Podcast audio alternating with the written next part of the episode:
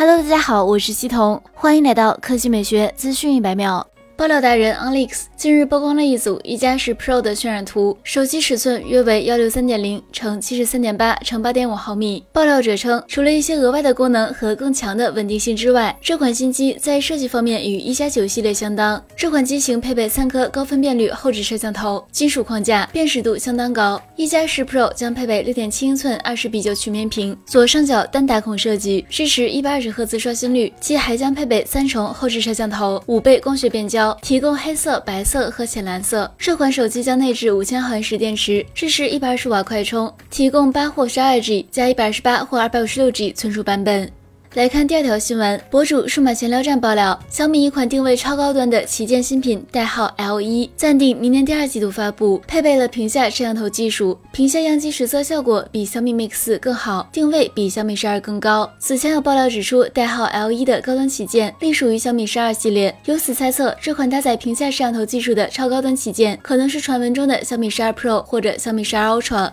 为了实现真全面屏效果，小米 Mix 四在量产商用屏下摄像头技术之前，已经经过了多次迭代。可以预见，这款代号为 L1 的小米超高端旗舰将会搭载更为先进的屏下摄像头技术，值得期待。好了，以上就是本期科技美学资讯一百秒的全部内容，我们明天再见。